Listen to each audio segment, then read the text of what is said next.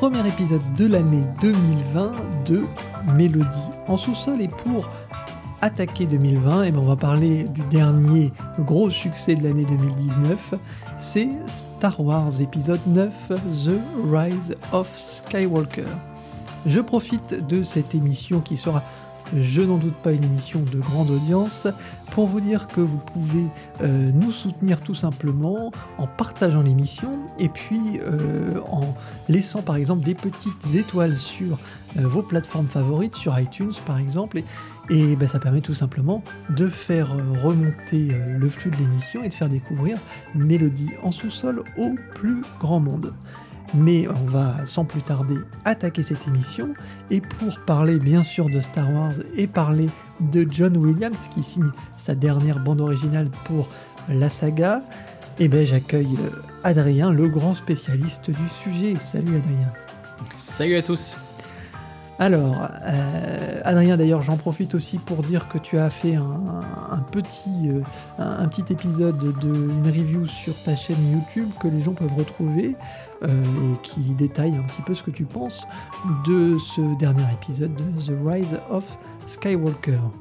Tout à fait, sur la chaîne Point de Synchro, voilà, anciennement Silabéo, maintenant elle est, elle est renommée Point de Synchro, voilà, c'est une une petite avec des guillemets parce qu'elle fait quand même 40 euh, minutes, mais voilà, c'est l'occasion de, de parler euh, sans spoiler de l'esthétique euh, globale de Williams, la manière dont il évolue et du mixage, et avec spoiler, bah, tout simplement de la manière dont il conclut la trilogie et a fortiori la saga, puisque c'est la dernière BO de John Williams pour Star Wars. Comme à l'accoutumée, nous allons euh, traiter dans les grandes lignes de euh, ce Star Wars, que ce soit le film tout d'abord, et puis ensuite bien sûr largement la bande originale. Ensuite, nous vous donnerons quelques recommandations autour de, Star Wars. Et puis enfin, nous vous parlons de l'actualité et des dernières bandes originales qui nous ont euh, marqués. Et sans plus tarder, eh ben, je vous propose d'attaquer The Rise of Skywalker avec le morceau éponyme qu'on retrouve dans cette bande originale. C'est parti.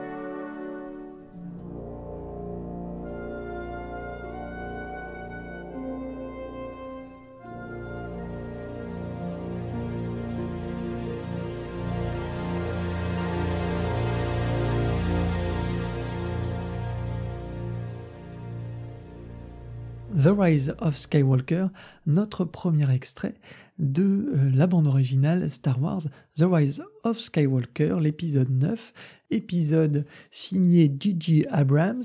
Et euh, bah, pour euh, on, va pas faire de résumé cette fois de, l'épisode, ce serait beaucoup trop compliqué. Euh, je me suis perdu moi dans les méandres de Star Wars, cette nouvelle trilogie. Je serais incapable de vous euh, parler proprement de cet épisode, juste à vous dire qu'on suit finalement Ben et puis Ray qui continuent leur, leur, leur aventure. Voilà, c'est à peu près, à peu près, à peu près ça. Hein. On suit ces, ces, deux personnages et voilà, on va aller de révélation en révélation.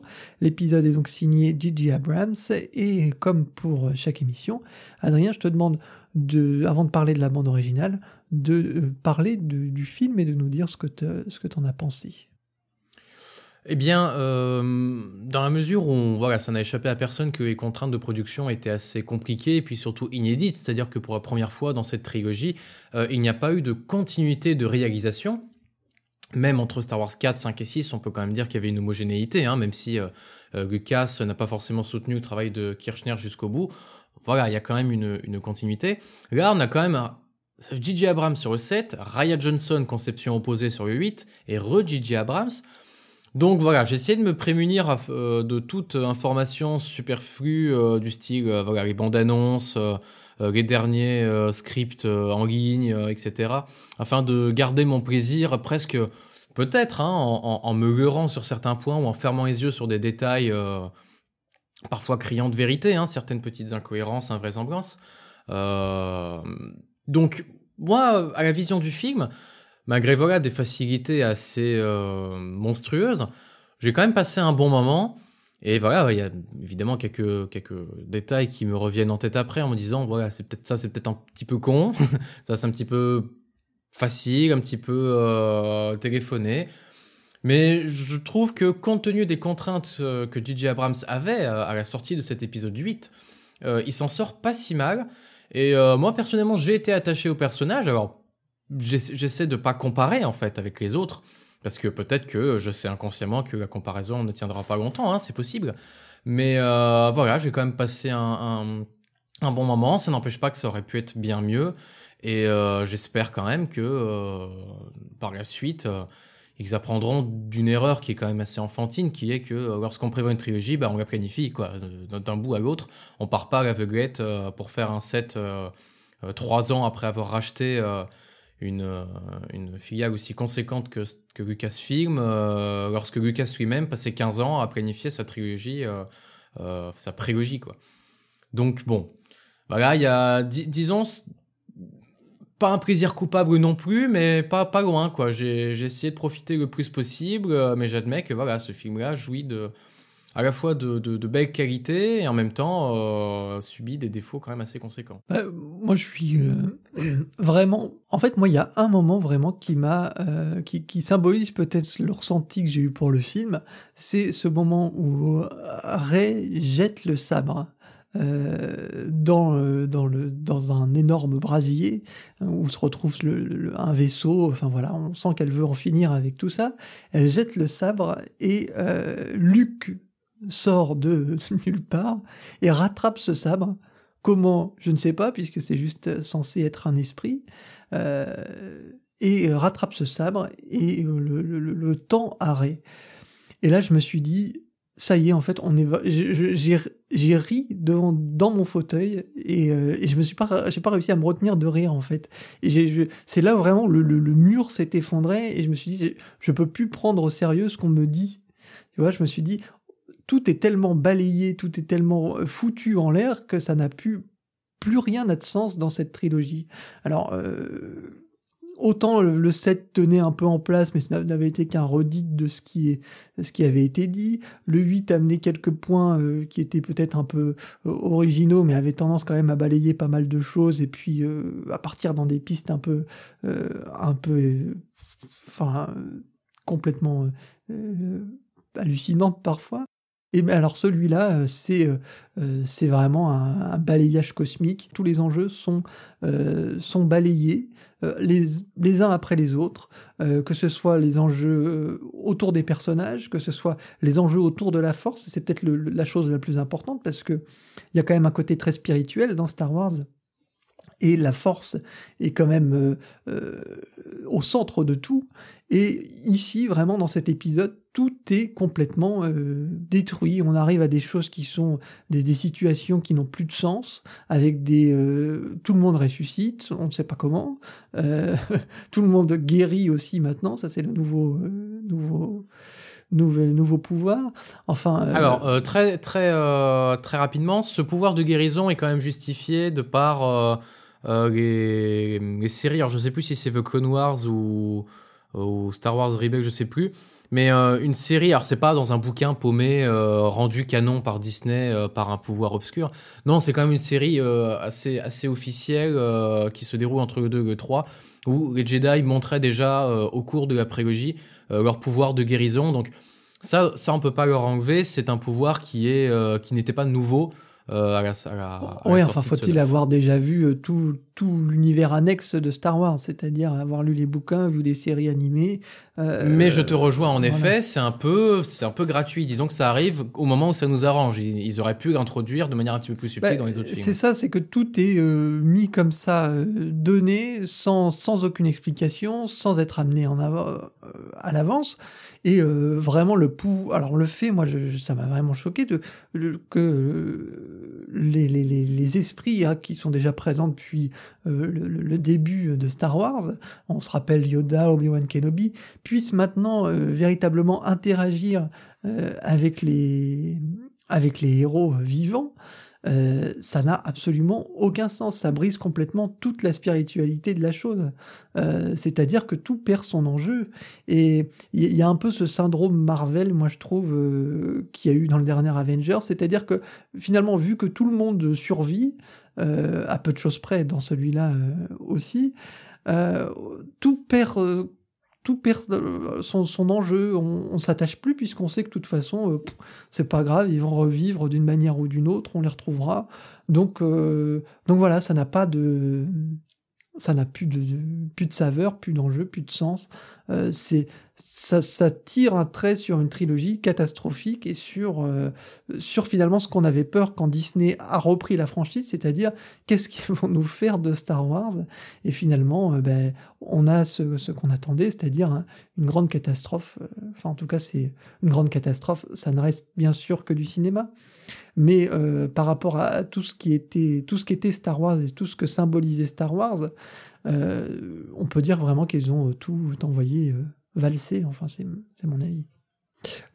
après, il y avait juste un, des petits points aussi sur lesquels je voulais revenir. C'est la réalisation de J.J. Abrams aussi, puisque bah, puisque c'est un réalisateur quand même important de cette dernière décennie et euh, important, hein, je dis pas euh, majeur, hein, euh, qui a réalisé quand même quelques bons films. je pense à Super 8, je pense à la, trilogie Star Trek, enfin pas la trilogie, les deux premiers épisodes du reboot de Star Trek. et là, encore une fois, ben, il y a des choses intéressantes visuellement dans ce Star Wars, on ne peut pas le, le, le, renier. Je pense notamment au dernier acte, cette sorte de grande arène euh, site, je trouve qu'il y a vraiment quelque chose de quelque chose de, puissant qui aurait pu être peut-être même être davantage exploité. Euh, il y a aussi euh, ces, grands plans larges qui manquaient à Star Wars finalement, qui n'étaient pas très pas vraiment dans l'ADN de Star Wars et que Abrams avait apporté déjà euh, par petites touches dans le, le, le, le réveil de la force et qu'on retrouve aussi un petit peu ici. Euh, mais, mais bon, euh, ça, ça, ne rattrape en rien, en rien le film. Et puis, bon, sans parler de tout ça, même le retour à la fin du grand méchant Palpatine, de toute façon, on peut le dire, puisque déjà dans la bande-annonce, c'est annoncé. Oui, c'est surtout que c'est annoncé en fait dès la première ligne euh, du générique déroulant au début. En fait, donc euh, après voilà, nuançant quand même, ils ont, il a au moins fait un effort sur euh, sur la, raison du retour, qui a aussi été exposé, donc vous inquiétez pas, nul spoiler. C'est qu'en fait, il ne s'agit pas tant de Palpatine en tant que personne que en fait de la réunion de tous les sites en fait de la même manière que les Jedi trouvent l'immortalité à travers la Force par une communication avec avec les vivants bah, les sites ont leur pendant à eux c'est-à-dire bah, une, le plus fort de tous va va va phagocyter un petit peu euh, les pouvoirs sites des autres. Et en fait, Palpatine devient plus une entité vraiment maléfique euh, que véritablement Sidious ou Palpatine lui-même, en fait. C'est plus l'entité euh, maléfique. Donc il y a une manière de boucler la boucle et de conclure la saga. Alors évidemment, à mon avis, ce qui fait défaut à ce 9, c'est que beaucoup d'idées sont bonnes, très bonnes même. Euh, mais que c'est constamment dans la manière dont elles sont réalisées, avec beaucoup trop de rapidité, euh, parfois bâclées. Et effectivement, il y a quand même un cruel défaut dans ce 7 et 9 qui sont communs, c'est que le 7 commence par... Euh, on est juste après un ordre Jedi monté par Luke qui a échoué à réinstaurer l'ordre Jedi. Et dans le 9, on dit Palpatine est de retour. C'est quand même les deux événements qui sont montrés hors champ avant le début du film qui sont à eux seuls plus importants que tout ce qui se passe dans le 7 et dans le 9. Ce qui, est quand même un, défaut incroyable. Tu as plus envie de voir ce qui s'est passé euh, dans le générique de début que ce que tu vois dans le film.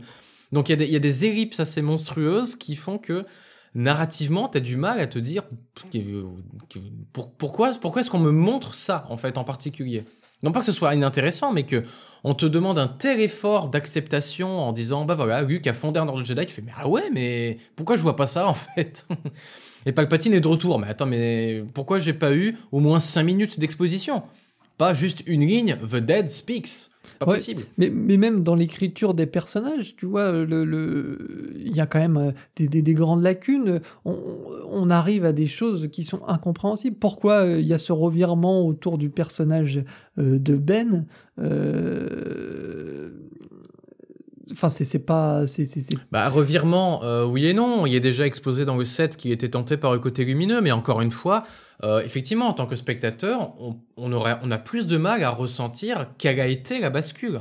Alors oui, c'est bien, c'est bien gentil. Il y a un événement qui est exposé au milieu du film que je ne, que je ne spoilerai pas, euh, qui, certes intervient pour essayer de faire un déclencheur scénaristique, mais c'est bien trop rapide pour que, comme tu le dis, on ait le temps de euh, s'approprier l'enjeu, qu'on ait le temps d'avoir euh, ce soulagement. Personnellement, j'ai été attaché au personnage parce que, voilà, peut-être que j'étais de nature empathique vis-à-vis d'eux, mais il n'empêche qu'on aurait pu faire beaucoup plus profond afin de pouvoir véritablement ressentir quelque chose de, d'inéluctable, quelque chose de véritablement tragique, pas tragique, mais, mais fataliste ou et, et puis, euh, ouais, mais c'est pareil en fait. Finalement, il y a quelque chose de euh, très fort dans Star Wars, je, trouve. Euh, c'est l'aspect grande fresque romanesque en même temps. Au-delà de, au-delà du, du, du, du de, de, ce film fantastique, presque plus que de science-fiction, il y a, il y a, il y a cet attachement avec les personnages, il y a ce lien amoureux, affectif qu'on ressent entre chaque personnage, même euh, quand il y a des revirements dans la première euh, trilogie, quand Luke, on apprend que sa, sa, sa sœur c'est Leia, mais euh, tu vois, l'attachement entre Han Solo et, et Leia, cet amour, finalement, tout ça, ça n'existe pas dans cette trilogie-là. Il n'y a pas de... Euh, entre Ben et Rey, on ne sait pas trop ce qui se passe, mais bon, à la fin, ça se conclut par un baiser. Mais euh, on peut pas dire que ça n'existe pas non plus, mais euh, encore une fois, l'idée est bonne, et quand même, il y a... Alors c'est un élément quand même de, de spoil, donc je sais pas si je peux le dire, mais on apprend quelque chose sur la relation entre Ben et Rey que eux-mêmes ignoraient. Voilà, y y a, leur nation est quand même définie de, telle manière que ce soit justifié scénaristiquement, mais encore une fois, c'est beaucoup trop rapide, c'est assez gratuit, et puis surtout, ça, ça n'a été que trop peu introduit dans les épisodes précédents. Donc en fait, il y a des éléments scénaristiques qui sont un peu tirés du chapeau, qui à mon sens ne sont pas des mauvaises idées, qui même parfois sont des bonnes, voire très bonnes idées, mais que bon, bah, c'est un peu c'est pas tiré par les cheveux, mais c'est balancé un peu euh, à coup de glatte dans la tronche, quoi. C'est bâclé, voilà, tout simplement.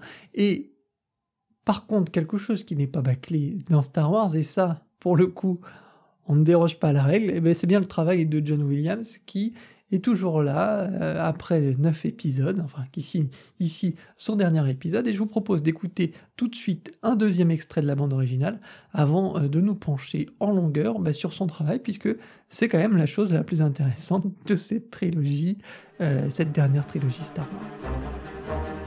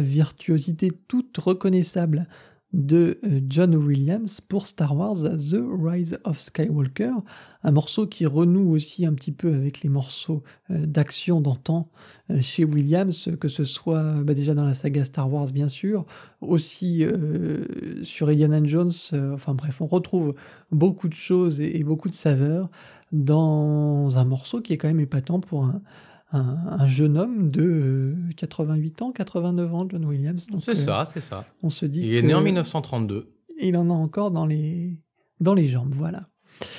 Euh, on a évoqué bien sûr The Rise of Skywalker, le côté cinéma, et maintenant nous allons parler de la bande originale.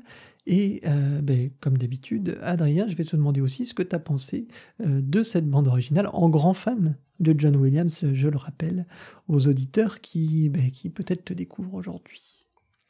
Et un grand fan, mais néanmoins exigeant, hein, parce que voilà, euh, euh, je, reste, euh, je reste compositeur quand même émerveillé par les travaux des, des aînés, que ce soit Williams, mais aussi des, de ses propres aînés, donc que ce soit Max Steiner, Korngold, Herman, et même encore avant, Ravel, du Tilleux, etc. Même si du Tilleux, c'est deuxième moitié du 20e, mais voilà, je ne reste pas moins exigeant d'un point de vue musical.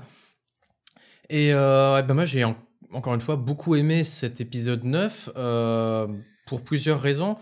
La première, c'est qu'il est vraiment dans la cohérence de ce qu'il a entrepris dans le 7 et 8, c'est-à-dire euh, une revisite vraiment de l'esthétique de Star Wars, mais également de sa propre esthétique, hein, ce qu'il avait déjà amorcé euh, depuis les années 2000, euh, à partir de Mémoire d'une geisha globalement, sorti en 2005, vers quelque chose de plus intimiste, une économie de moyens. Euh, et un, raffinement euh, harmonique et, stylistique. Encore une fois, non pas qu'il n'y ait pas de raffinement avant, loin de là, je parle juste d'un raffinement, on va dire, émotionnel, dans le sens où, par exemple, si on s'en tient à Star Wars, les BO du 4 et 5 et 6 euh, sont assez frontales, en fait, dans la manière de gérer le paramètre harmonique et orchestral. On a des quelque chose d'assez sec, parfois tranchant, qui correspond bien à la fougue donc de nos, personnages, qui jaillissent en fait des ténèbres. Euh, pour y apporter euh, une lumière. Hein, c'est la thématique du personnage de Luke. Euh, une, esthétique très flamboyante en fait pour la prélogie, le 1, 2, 3 sorti en 99, 2002, 2005, qui là pour le coup dépeint, dépeint vraiment la République qui est encore en place et l'ordre Jedi qui est bah, toujours, toujours là après mille ans d'existence mais qui est en train de décroître et on a quelque chose de très éloquent et qui tourne vers le tragique. À la fin de sa vie, Williams, bah déjà esthétiquement évolue. Hein, on le sent quand on écoute euh, Tintin, Lincoln, Cheval de guerre, La voleuse de livres euh, et Le bon gros géant, qui sera l'une de mes recommandations de tout à l'heure. Euh, j'en parlerai davantage. Eh bien, on sent, voilà, pas, pas, pas un au revoir à la vie, dans le sens où Williams a encore beaucoup à composer et qui compose beaucoup en dehors, mais un, espèce d'apaisement final qui correspond un peu à ce que l'on ressent dans le film par rapport au personnage de Rey, qui se cherche et qui va enfin réussir à apporter l'équilibre dans la force. Donc, non seulement il y a une continuité d'un point de vue de son esthétique euh, à travers cette économie de moyens, mais surtout, voilà, euh, sur pas mal de morceaux, si on ne fait pas vraiment attention euh, aux détails et à vraiment la manière dont, il articule son morceau et là où il dispose ses richesses de manière assez différente des autres, eh bien, notamment dans celui qu'on vient d'entendre, The Speed of Chase, on peut passer à côté de ce qui fait son essence. Le raffinement rythmique est poussé à un tel point que si jamais on recherche une musique construite comme celle de l'épisode 1 ou de l'épisode 5 par exemple, on va se dire bah en fait il se passe rien. Et non, en fait, orchestralement, certes, il se contente de peu, mais chaque voix vraiment a son sens. On est presque beaucoup moins dans l'harmonique, dans une forme de contrepoint, c'est-à-dire vraiment des lignes mélodiques plus qu'une véritable recherche euh, harmonique. Et chacune de ces lignes mélodiques donc, qui se déroulent hein, de manière horizontale dans le temps euh, va avoir son propre développement rythmique et du coup, si vous réécoutez ce morceau et que vous vous concentrez un petit peu sur la manière dont rythmiquement tout s'emboîte, vous allez prendre conscience des décalages, euh, de la manière dont euh, les voix se rencontrent, s'éloignent, se contrepointent, s'entrechoquent. Et là, vous allez, vous, allez trouver en fait le renouvellement et vous dire ah mais en fait je, ne m'embête plus, je, je ne m'ennuie plus. Il y a vraiment quelque chose qui se passe. Et effectivement, cette esthétique de Williams c'est peut-être moins accessible, mais elle n'en demeure pas moins riche parce que oui, Williams reste riche, il sait toujours composer, il sait écrire, et euh, c'est ce qui rend pour moi ces BO de qualité, voilà, tout aussi estimable que celles euh, des Star Wars précédents.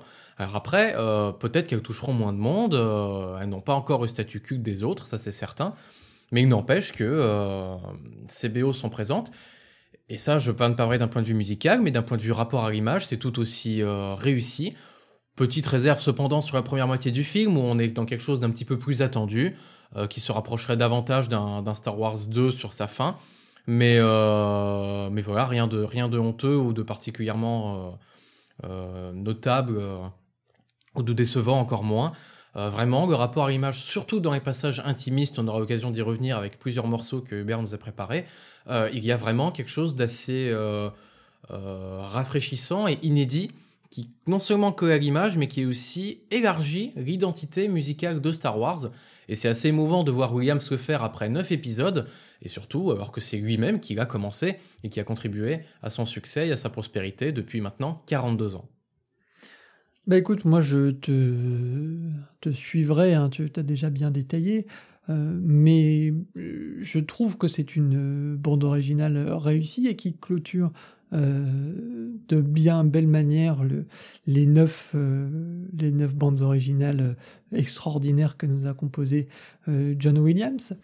J'ai quand même beaucoup plus de réserves même si ça reste un excellent travail, beaucoup plus de réserves sur cette dernière trilogie. Euh, que je pense, euh, qui, qui, je pense cette réserve est due notamment euh, à l'impact avec l'image. non pas que le, la musique ne s'adapte pas bien à l'image, mais que l'image est beaucoup moins impactante, le récit est beaucoup moins impactant.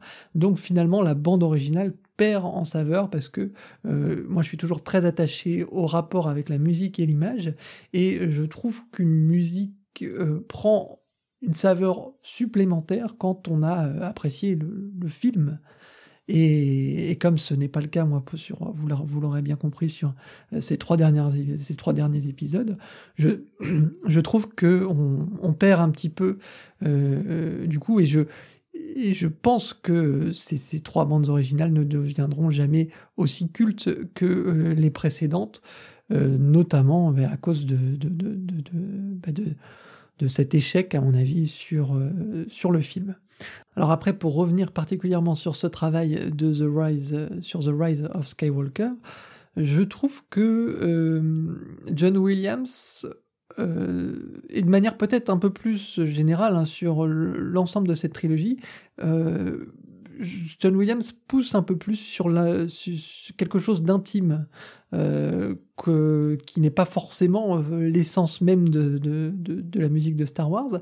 Et c'est peut-être le virage, je trouve, qui, qui marque euh, cette trilogie, c'est qu'on a quelque chose de beaucoup plus proche des, des, personnages, alors que, bizarrement d'ailleurs, le, le, le, le récit, finalement, malgré tout, ne nous attache pas à ces personnages mais on sent vraiment une volonté de, resserrer un peu le travail. Et j'aime beaucoup euh, sur cet épisode tout le travail autour de la thématique de Ray, euh, qui est euh, qui gagne vraiment et qui prend vraiment une ampleur, je trouve, sur cet épisode 9, dans, dans, le, développement mélodique.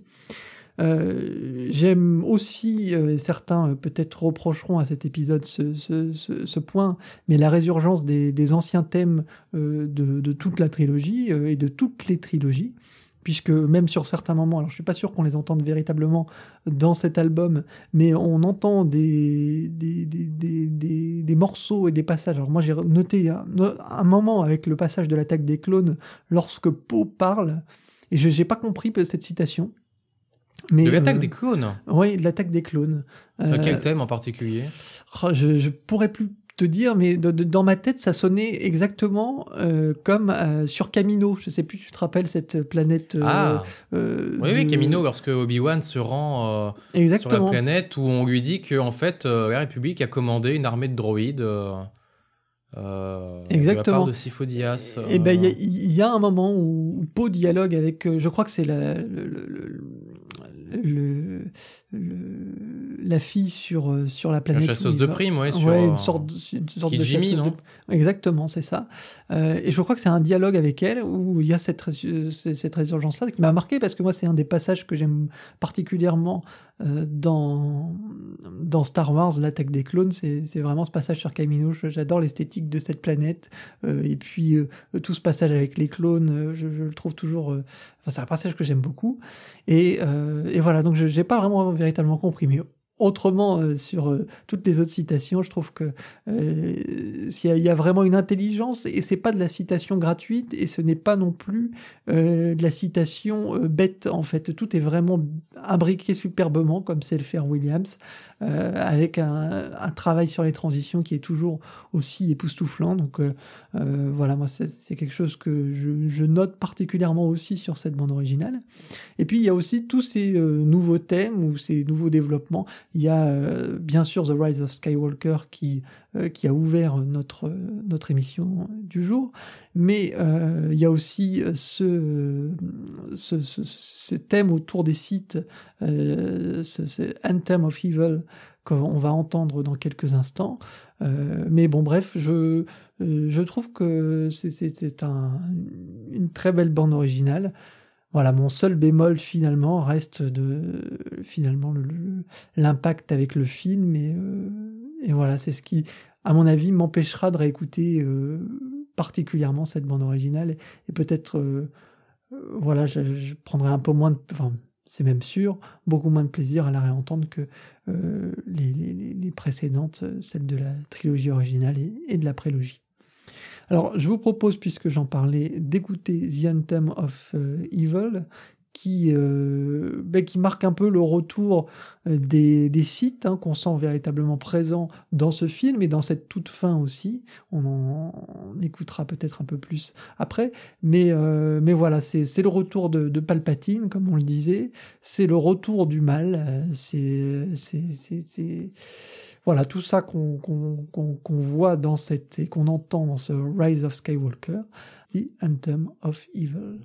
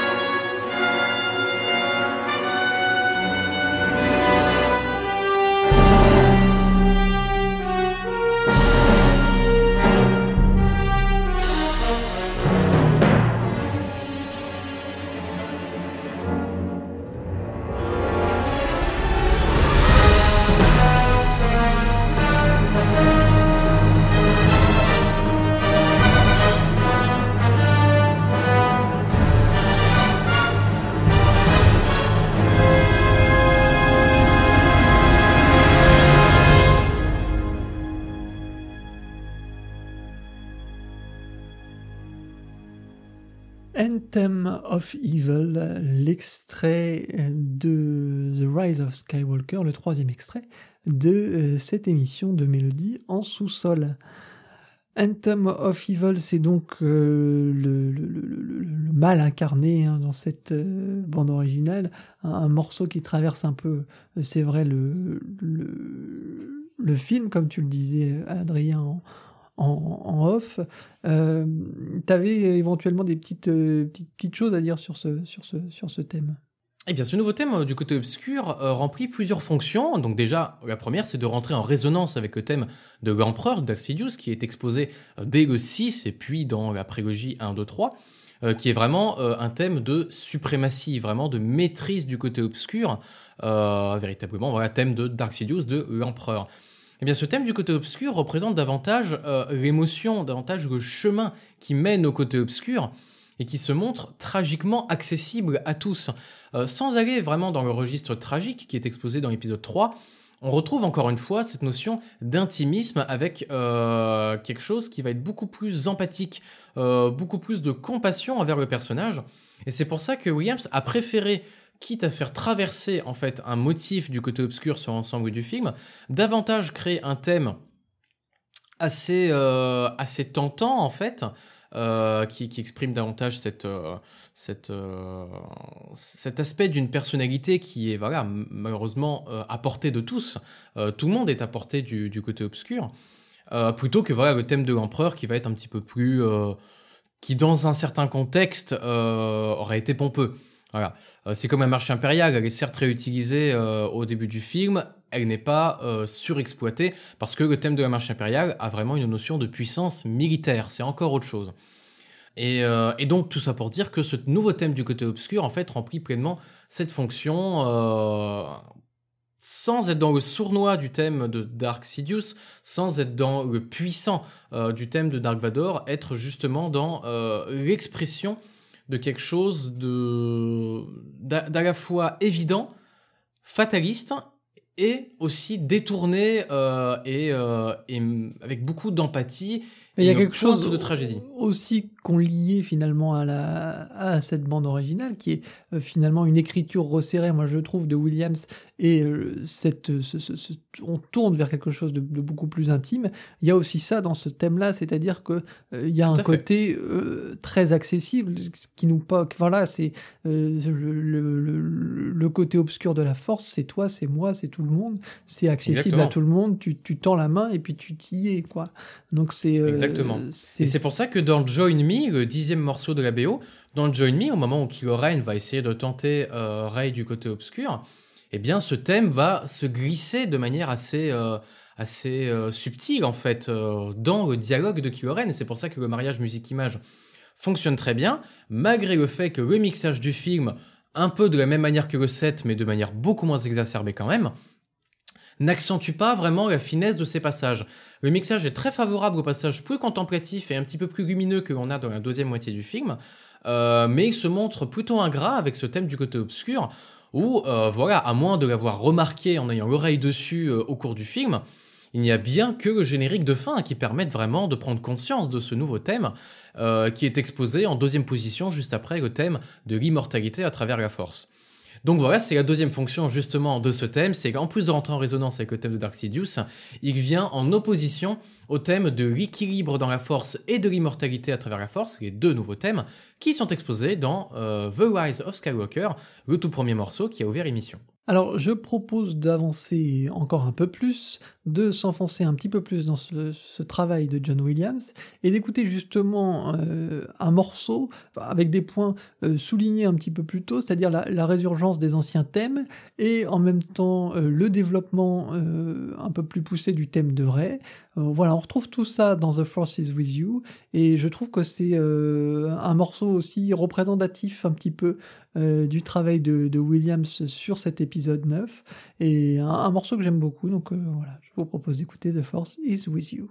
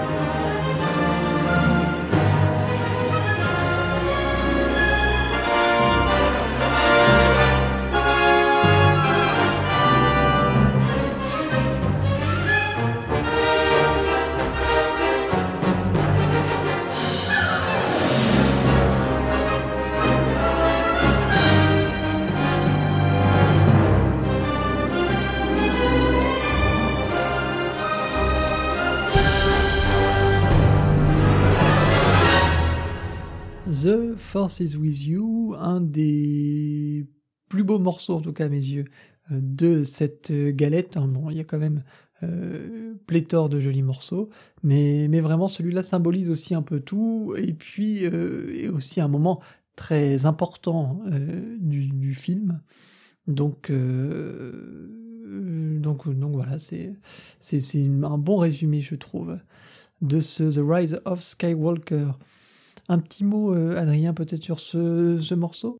Tout à fait, bah déjà il finit d'ancrer euh, en fait le thème de Rey comme étant le thème véritablement marquant qui survoque véritablement cette postlogie. Euh, premièrement parce qu'il a été pensé comme tel dès le début en fait. Hein, pour le coup, on reproche à la postlogie, euh, puis a juste titre, hein, euh, je, je, ne vais absolument pas contredire ce point, c'est qu'elle manque de vision d'ensemble, très clairement d'un point de vue des réalisations et du scénario, elle manque de vision d'ensemble. Mais John Williams a très bien senti que ce personnage de Rey méritait, euh, sur l'ensemble des films, hein, ça aurait pu ne pas être le cas avec l'épisode 8 où Rey est quand même un tout petit peu plus en retrait, euh, qu'elle méritait véritablement un thème assez riche avec plusieurs motifs, car Rey quand même euh, jouit de quatre motifs différents et donc autant de variations possibles, de mélanges et de, et de, et de développement. Et, euh, et voilà, ce thème a une véritable lumière. Euh, et chose assez surprenante d'ailleurs, c'est que J.J. Abrams dit souvent que la manière dont il construit son scénario, il, laisse des pistes ouvertes qu'il va suivre ou pas, mais qui vont peut-être s'avérer comme des cul-de-sac, mais qui sont néanmoins possibles. Et le fait que Palpatine soit de retour était déjà prévu, on va dire, dans le set, mais pas vraiment assumé. Donc en fait, du point de vue du spectateur, ça n'était pas prévu. Mais J.J. Abrams avait envisagé. Et il y a un indice, du coup, dans ce thème de Rey, dans ce premier motif, qui contient en fait le thème de l'empereur qui est le pa qui est en fait légèrement varié, légèrement détourné dans le premier motif du thème de pam. On est dans le même mode, on est à peu près dans le même ton, mais avec, on va dire, son pendant lumineux. Donc, dès le 7, en fait, était déjà exposée la possible parenté de Rey avec Palpatine, euh, d'un point de vue musical, en fait, dans le morceau The Scavenger. Et, euh, et, du coup, bah, dans ce morceau The Force is With You, on a véritablement euh, le miroir entre le thème de Rey et le thème de Palpatine qui s'opposent. Un leitmotiv complet du thème de la Force. Et après le thème de la Force et le thème de Rey, qui confrontent le thème de, de Dark Sidious, nous avons un leitmotiv du thème de l'équilibre dans la Force. Juste avant la petite section rapide hein, qui clôture le morceau, et, euh, et, voilà, donc il y a une architecture véritablement thématique qui est respectée, qui est cohérente. Et voilà, euh, l'ouverture du morceau que l'on a entendu avec ses chœurs très doux, ce tapis de cordes véritablement dans l'aigu avec une harmonie assez resserrée, assez euh, intimiste, accentue véritablement cette tendance donc de, Williams vers quelque chose de beaucoup plus proche, beaucoup plus compatissant avec les personnages. Et c'est voilà ce que, ce, que, ce que nous disions, Hubert et moi, c'est que cette postologie euh, trouve vraiment son identité non seulement dans la gestion euh, d'un orchestre un petit peu plus, pas réduit, mais on va dire plus économe, et voilà une, un, intimisme accentué, euh, et a fortiori, surtout dans cette scène, un contemplatif, puisque voilà cela correspond à une scène où Ray contemple les étoiles, et je n'en dis pas plus parce qu'il se passe quelque chose d'assez important à ce moment-là aussi. Je vous propose de continuer maintenant avec un morceau qui te tenait particulièrement à cœur, Adrien. On va l'écouter, c'est Destiny of a Jedi qui permettra notamment, vous entendrez en fin de morceau, d'entendre le joli thème de Yoda aussi. Et eh bien on va entendre ça maintenant.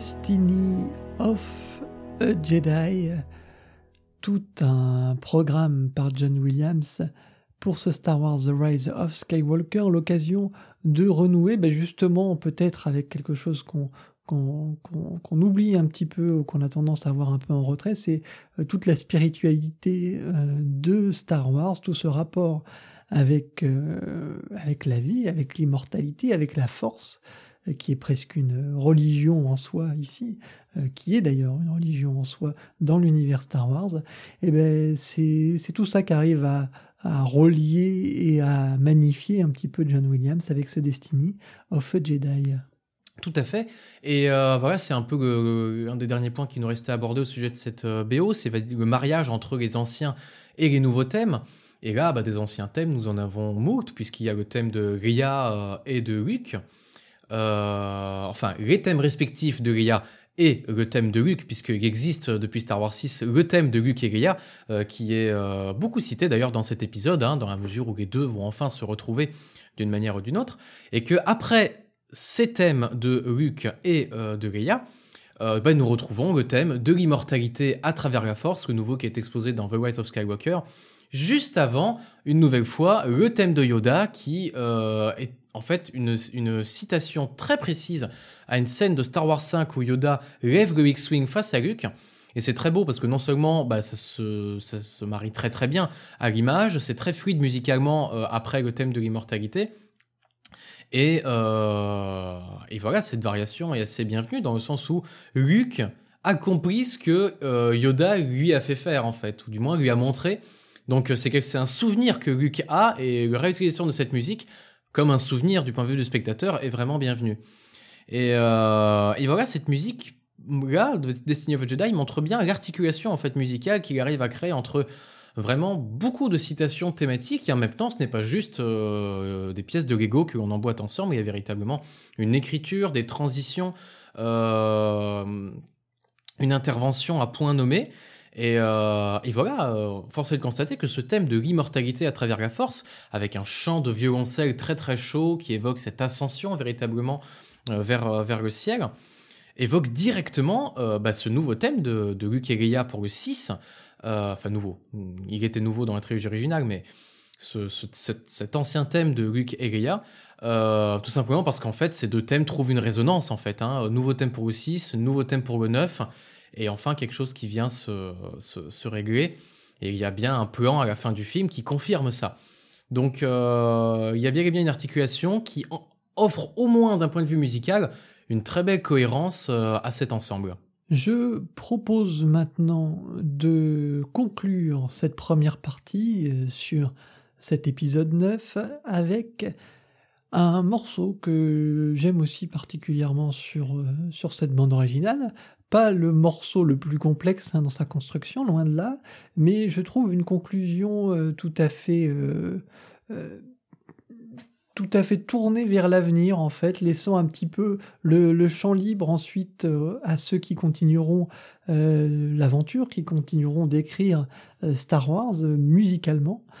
Et ce morceau c'est E New Home qui accompagnerait et qui retourne sur Tatooine dans les pas de Luke et Leia et qui finalement réunit ces deux personnages puisque euh, on apprend euh, on apprend aussi dans cet épisode que Leia avait un sabre chose que moi je ne savais pas mais peut-être que qui avait été dit dans des épisodes des BD des, euh, des séries animées j'en sais rien. En tout cas moi en, tant que juste amateur des, des films cinéma Star Wars voilà je, je, savais pas ce, ce point mais mais voilà, on continue d'en apprendre et, ce passage était très beau, donc je vous propose d'écouter A New Home.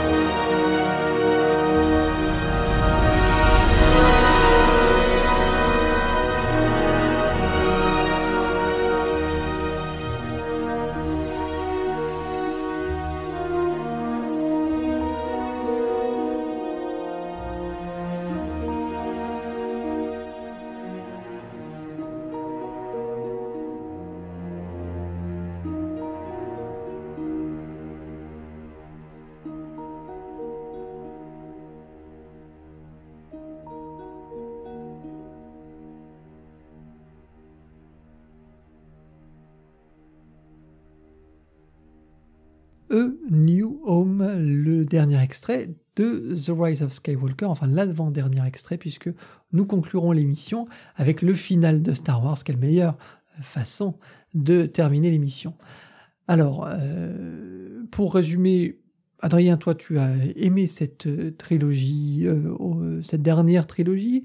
ce film t'a aussi plu, même si tu lui as trouvé quand même quelques défauts, mais globalement, tu as trouvé l'aventure assez agréable, sans, sans, en faire trop non plus. moi, de mon côté, je trouve que le, film est, est, mauvais et je trouve que la trilogie, la dernière trilogie est ratée. Mais euh, du côté de la bande originale, je suis euh, beaucoup plus emporté, bien sûr. C'est encore un travail euh, très de, très haute volée de John Williams. Et puis, ben Adrien, toi, tu es encore plus dithyrambique, puisque, bien sûr, on sait tous que tu as une statue de 15 mètres de haut chez toi de John Williams. Et oui, c'est pas facile tous les jours. C'est pas, facile, tous les jours, euh, pour passer dans le salon, euh, c'est ça.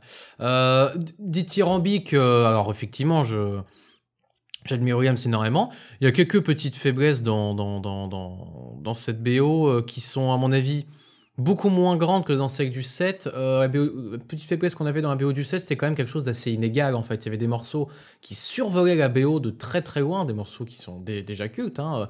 Le thème de la marche de la résistance, le thème de Rey enfin des, le, Scherzo pour X-Wing, ce que je trouve très, très réussi.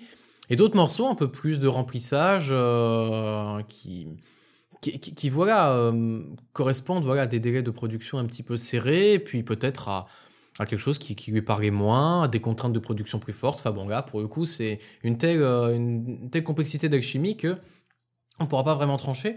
Dans tous les cas, dans ce 9, on retrouve un petit peu ce paramètre, avec néanmoins l'avantage que euh, cela transparaît moins dans la BO, puisque bah, euh, sur beaucoup de, morceaux qu'on entend au début du film, il y en a très peu qui restent en fait dans la BO, et notamment l'entraînement de Rey, avec une variation du thème de Rey qui m'apparaît un petit peu pompier quand même, et ça m'étonne pas qu'il ait pas laissé dans la BO.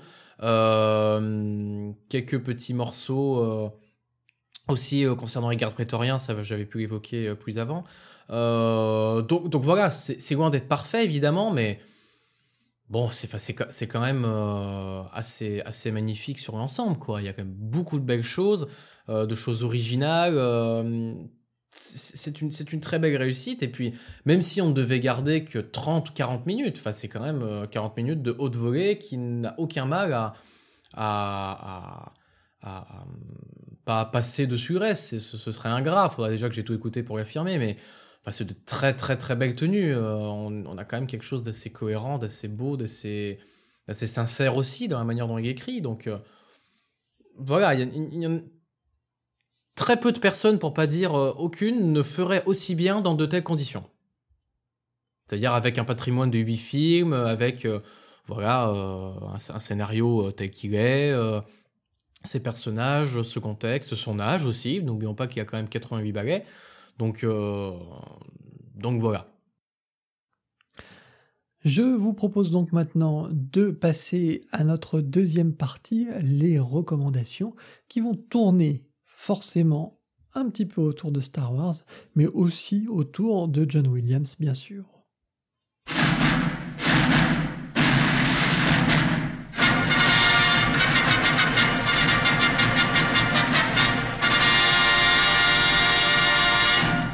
Comme promis, les recommandations tournent forcément un petit peu autour de Star Wars et voilà, on aurait pu bien sûr passer euh, plein d'extraits, il y en a tellement euh, à, l'appel d'extraits cultes de, cette grande saga. Je vous rappelle euh, au passage que le dernier épisode de Retropolis s'attarde sur la trilogie originale Star Wars. Donc vous retrouverez 10 morceaux, enfin 11 avec le morceau bonus habituel, 11 morceaux autour de, cette saga dans cette trilogie originale. Et là, j'ai décidé donc du coup de changer un petit peu, de passer à la prélogie et de vous passer un morceau, euh, Battle of the Heroes, qui est la grande bataille finale entre Anakin et Obi-Wan Kenobi, entre euh, l'élève et le maître, entre le Padawan donc et le Jedi confirmé. Mais, euh, mais voilà, tout le, je trouve finalement euh, que c'est ce qui manque moi à cette euh, dernière trilogie, c'est que voilà, il manque ce lien avec l'image et ces émotions, ces résurgences d'anciennes, d'anciennes images, de choses qu'on a vues qui nous touchent. Et ce Battle of the Heroes, et même s'il n'est pas parfait, loin de là, je parle pas du morceau, hein, je parle de, de, la scène en question, ça reste un des grands moments euh, de cette prélogie, puisque tout nous mène finalement à cet affrontement, et cette opposition qui qui grandit, ce, qu'on sent, cette opposition qu'il y a entre Obi-Wan et Kenobi et Anakin dès le départ, va finalement mener aussi un petit peu à cette euh, confrontation finale. Euh, Obi-Wan, ne voulant pas passer le pas, euh, hésitant à, frapper son élève, essayant de le raisonner, mais n'y arrivant pas, puisque Anakin est vraiment sur le point de devenir Dark Vador. Donc voilà, c'est tout, tout cet enjeu dramatique qu'on ressent et qui est poussé par la musique de Williams. Véritablement, on a vraiment quelque chose de très, euh, de très costaud là. On a un morceau particulièrement euh, fourni, particulièrement dramatique, où euh, les cuivres ont toute leur importance et s'impose véritablement dans ce monde de lave euh, qui part en... Enfin voilà, c'est toute une esthétique aussi euh, qui avait été euh, travaillée et imaginée par Lucas. Donc voilà, je vous propose d'écouter Battle of the Heroes et de vous remémorer ce, ce, moment important de, de cette saga.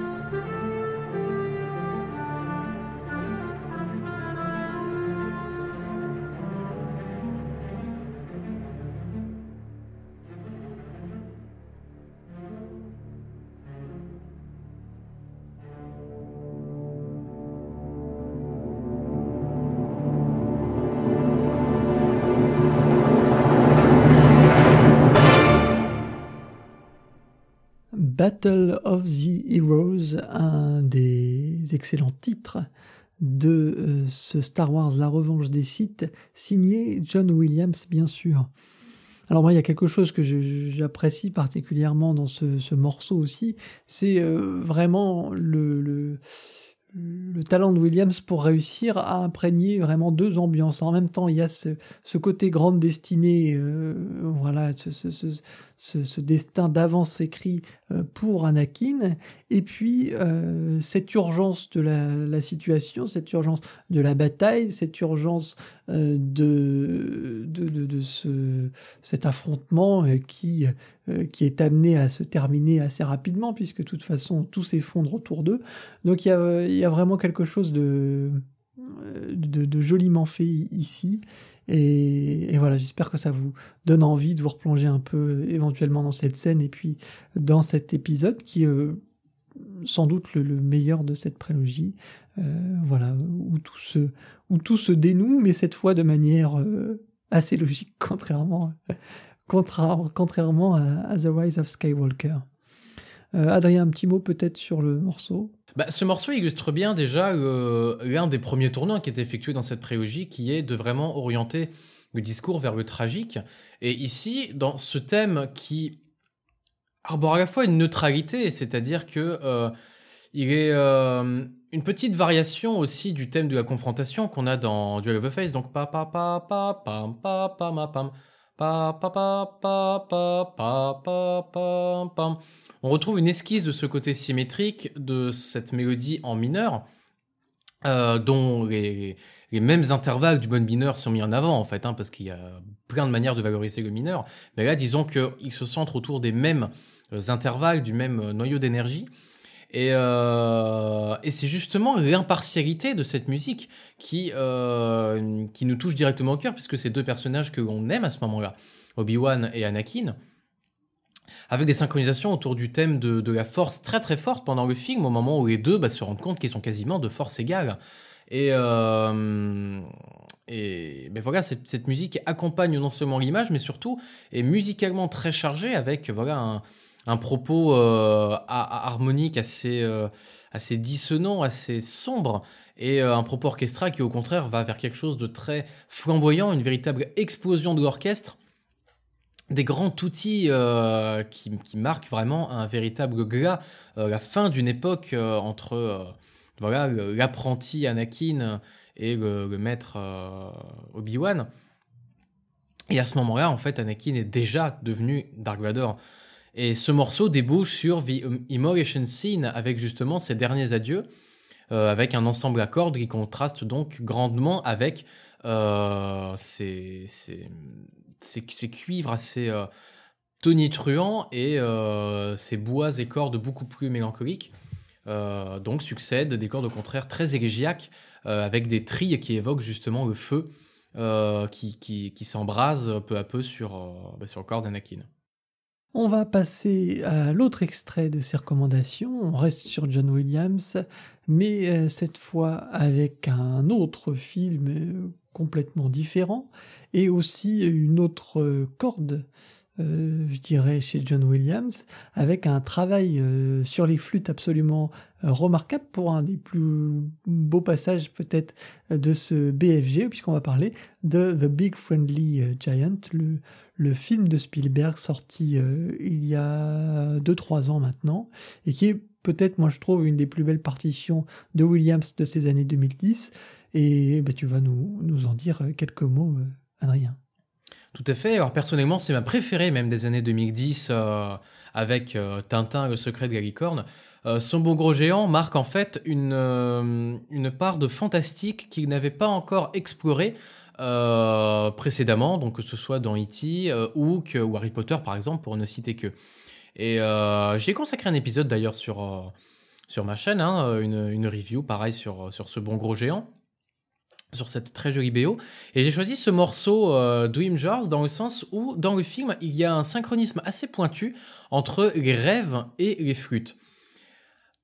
Bon, de prime abord, on, ça casse pas des briques, mais en fait, euh, la manière dont sont exploitées les flûtes est assez originale dans le sens où euh, il va euh, véritablement procéder presque à une écriture beaucoup plus réduite et vraiment musique de chambre. Il va faire se mélanger trois flûtes qui elles-mêmes vont se contrapointer, se rencontrer et s'envoler.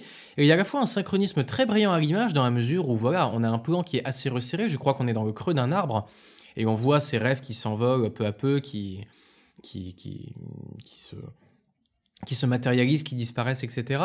Et voilà, les, flûtes, dans un espace assez réduit, donc du coup, il n'y avait pas forcément besoin d'avoir euh, un tapis de cordes ou alors euh, des corps très doux. Il y a vraiment un développement sur la durée d'un propos contrapuntique assez, euh, assez ténu, assez complexe, et, et encore une fois, qui élargit sa palette d'écriture et qui montre que voilà, Williams est un compositeur non seulement très complet, mais qui arrive surtout à se renouveler et euh, voilà, ce morceau est selon moi une illustration de l'évolution de l'esthétique de Williams euh, des années, on va dire, 70-80 aux années 2010. Donc à noter que j'ai beaucoup parlé du rapport à l'image en fait avec ce figuralisme entre les fusées de flûte euh, et, les rêves qui, qui s'envolent. Mais voilà, je ne l'ai pas précisé parce que ça me semblait évident, mais le, propos musical est extrêmement cohérent en fait. Hein. On peut tout à fait se passer de la vision du film. Je précise juste qu'il y a donc une double évocation de cette musique euh, et que dans la manière dont euh, le propos euh, se développe, dont le discours se forme, il y a véritablement cohérence et surtout raffinement d'un point de vue de l'écriture musicale et qui permet donc à quelqu'un qui n'a pas vu le film d'apprécier non seulement ce morceau mais également l'entièreté de la BO puisque voilà, pour rappel, Williams c'est quand même un digne héritier de l'école de l'âge d'or des années 30 et 40, à savoir que la musique doit non seulement être bonne dans le film, c'est-à-dire efficace, adaptée à l'image et qu'elle doit lui donner dimension et relief, mais surtout qu'elle doit être belle, c'est-à-dire qu'elle doit servir autant le cinéma que la musique elle-même. Donc, euh, point de facilité, point de raccourci, euh, les compositeurs de musique de film, selon Williams, restent avant tout des compositeurs tout court. Euh, qui ont euh, quelque chose à raconter, qui ont une esthétique, une vision du monde qui leur entoure. Et donc, euh, voilà, on n'appelle pas n'importe quel compositeur pour n'importe quel film. Il faut tout simplement que les visions des réalisateurs et des compositeurs concordent afin que le compositeur puisse se sentir impliqué et particulièrement investi lorsqu'il va délivrer sa propre vision de ce qu'il voit et ce qu'il ressent lorsque il, contemple ensemble les images du premier montage. Et c'est pour ça que voilà, Spielberg et Williams ont 35 ou même 36 collaborations à leurs actifs. C'est parce que voilà, ce sont deux euh, très grands euh, monsieur du cinéma et de la musique et que voilà, ils, se sont rencontrés au bon moment avec des conceptions très proches de ce qu'était la musique au cinéma.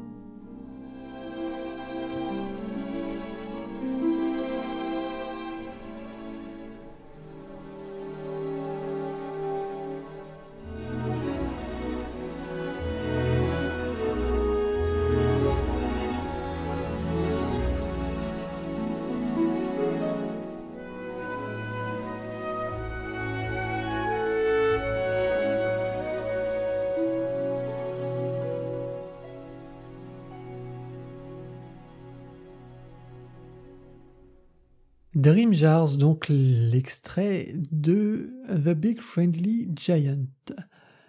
Nous allons donc passer maintenant à l'actualité avec deux films.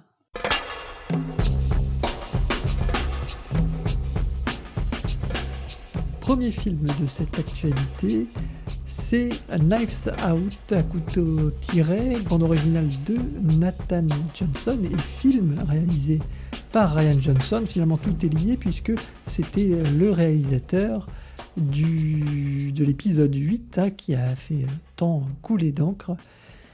Donc, euh, c'est ton actualité, Adrien, puisque toi, tu as vu le, film il y a euh, quelques jours maintenant. Tout à fait, je l'ai vu cette année euh, au cinéma et j'étais assez curieux puisqu'il s'agit du même réalisateur que Star Wars 8 qui est Ryan Johnson. Et c'est un film que j'ai beaucoup aimé et j'ai j'étais curieux pour voir en fait essayer d'avoir la confirmation de ce qu'était vraiment l'identité de Ryan Johnson donc de ce qu'on pouvait percevoir du 8 quelqu'un d'assez décalé, qui aimait beaucoup l'humour, qui, derrière ses apparences de vouloir euh, casser le mythe, euh, était en fait euh, loin d'être un destructeur, mais au contraire quelqu'un qui va y faire référence, mais qui ne va pas hésiter à prendre du recul et à avoir de la dérision par rapport à ses propres références. Et j'étais vraiment conquis avec ce film-là, parce que c'est typiquement ce qu'il réalise, non pas avec Star Wars, mais avec le registre du polar. Il y a beaucoup d'humour, beaucoup de, références, beaucoup de clins d'œil, et on ressent véritablement un amour du genre de la part de Ryan Johnson, qui euh, voilà se plaît à euh, tourner parfois en dérision certains codes. Euh, et même de nombreux, de nombreux aspects de ce genre, de si nombreuses fois exploités au cinéma. Et euh, j'ai été séduit par le rapport à la musique euh, qui a été composé par Nathan Johnson, j'espère que je ne me trompe pas sur le prénom, qui est le cousin en fait de Ryan Johnson euh, et avec qui ils ont collaboré déjà plusieurs fois. Et avec notamment cette séquence d'ouverture très sympathique pour Quatuor à cordes, si je ne dis pas de bêtises, où vraiment on sent que le montage a été articulé sur la musique, donc qui achève d'affirmer que Ryan Johnson, enfin à, mes yeux, parce qu'évidemment il a sorti beaucoup d'autres films avant que je n'ai pas encore vus, euh, voilà, on, ne peut nier que Ryan Johnson a une sensibilité musicale lorsqu'il réalise ses films. Il y a euh, une synchronisation qui n'est ni lourde, euh, ni téléphonée, et qui en même temps est assez maîtrisée pour donner le ton de son film qui sera voilà euh, non pas un polar tendu mais un polar assez euh, avec une pointe de cynisme assez ironique euh, assez rire jaune dans un sens et sur l'ensemble de films, la BO se montre assez diverse, assez variée, et soutient l'image de, bien belles manières, de bien différentes manières, avec un mixage qui la respecte grandement.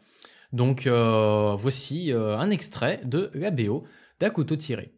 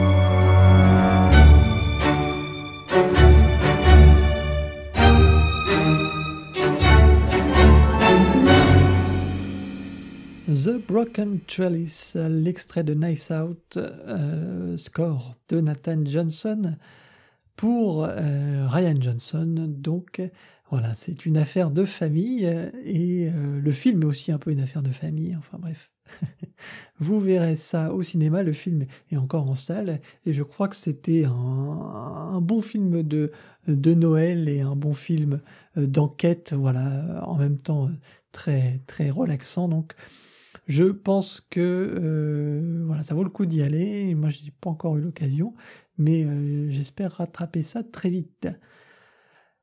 Le deuxième extrait de notre actualité, c'est Randy Newman. C'est Marriage Story, le, le, film sorti sur Netflix avec Adam Driver. Donc vous voyez, c'est vraiment une émission tout autour de Star Wars, tout est relié puisque nous avons ici le grand méchant de notre dernière trilogie pour euh, un film euh, intimiste avec Scarlett Johansson autour du thème du mariage et du divorce euh, par Noël Bombard. Donc voilà, c'est c'est un film que j'ai commencé, que je n'ai pas encore terminé, mais où j'ai pu entendre bien sûr la musique de Randy Newman qui fait du Randy Newman. Donc euh, pour les amateurs de ce compositeur, on retrouve bien sûr tout un langage qui lui est propre. Randy Newman qu'on a pu entendre cette année sur Toy Story 4, et eh ben voilà, c'est un peu une continuité aussi par moment.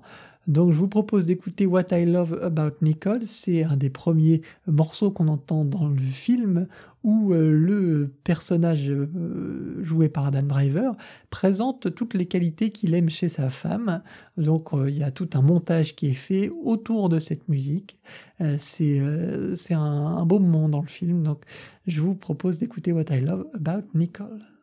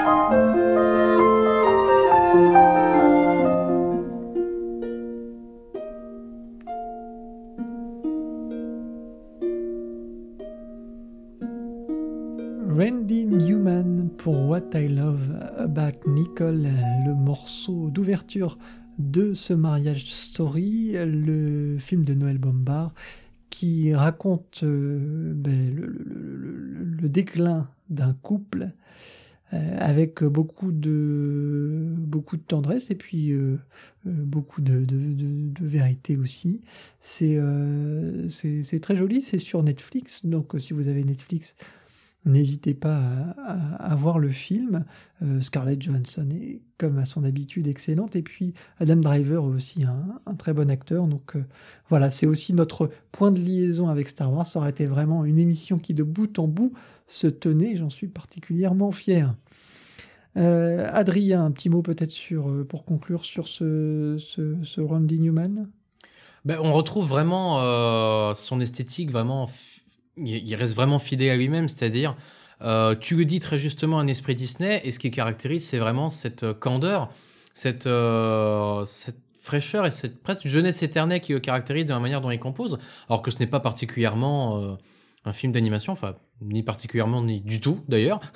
et ça marque aussi un goût quand même pour les formes rhapsodiques, c'est-à-dire qu'ils n'ont pas forcément une, une structure formelle mettant en valeur une articulation symétrique ou des variations de thèmes qui rentre dans un certain ordre. Rhapsody euh, tire son nom de l'improvisation. Et, euh, et voilà, il vient du jazz quand même à l'origine, et on ressent dans ses musiques une véritable fluidité, comme un cours d'eau dont on ne sait pas forcément où il va ni d'où il vient. Et il y a quand même ce goût pour les formes euh, rhapsodiques dans ses morceaux, et c'est un style d'écoute particulier, et effectivement, Randy Newman est l'un des derniers compositeurs vraiment euh, de, tradition euh, orchestrale symphonique euh, a conservé ce raffinement et ce, cette qualité d'écriture. voilà, mais aujourd'hui, sans, forcément être larmoyant en disant que ça se perd, disons que la tendance est beaucoup plus à la facilité, et voilà, bah, force est de constater que c'est beau de les voir toujours continuer à écrire de cette manière, à se renouveler aussi, parce que voilà, ça reste quand même une, une esthétique assez différente de ce qu'il a pu faire avant, tout en étant dans une continuité très claire. Donc euh, voilà, il y a toujours un, renouvellement dans la continuité qui est, qui est beau de pouvoir euh, écouter euh, année après année. Eh oui, Randy Newman, John Williams, c'est c'est toute une époque, même si l'un est quand même beaucoup plus jeune, enfin au moins dix ans plus jeune que l'autre. Mais, mais voilà, c'est on, on, touche quand même à des, des sacrés clients de la musique de film. Mélodie en sous-sol consacrée à The Rise of Skywalker, c'est donc maintenant terminé. Nous allons euh, conclure l'émission, bien sûr, avec un morceau de cette bande originale. Et quoi de mieux pour conclure que le final? Eh bien, rien de mieux, bien sûr. Ce sera l'occasion, dans ce final, de réentendre un peu tous les thèmes brassés dans cette bande originale. Et puis, euh, et puis voilà, peut-être euh, de, partir aussi vers d'autres euh, horizons. Je vous rappelle que vous pouvez retrouver l'émission sur SoundCloud, sur iTunes, sur Podcast Addict. Euh, mais aussi bien sûr sur lagrandeévasion.fr. Je vous remercie à tous d'entamer 2020 avec nous et euh, on va se retrouver très vite, c'est promis, pour beaucoup, beaucoup, beaucoup de nouvelles aventures. Il y aura notamment un bilan sur l'année 2019 euh, qui sera tiré. On proposera aussi peut-être une émission bilan sur la décennie 2010. Et puis, et puis plein, plein, plein d'autres choses à venir. Je sais qu'il y a le Thomas Newman euh, qui arrive là en fin de mois. Il y a également euh, Alexandre Desplat avec les, quatre filles du docteur March. Enfin bon, bref, il y a beaucoup de choses qui arrivent et euh, qui nous font déjà saliver d'avance. Ce sera l'occasion d'y revenir dans de prochaines émissions de Mélodie en sous-sol. Je vous souhaite à tous une bonne année. À très bientôt. Portez-vous bien. Ciao, ciao.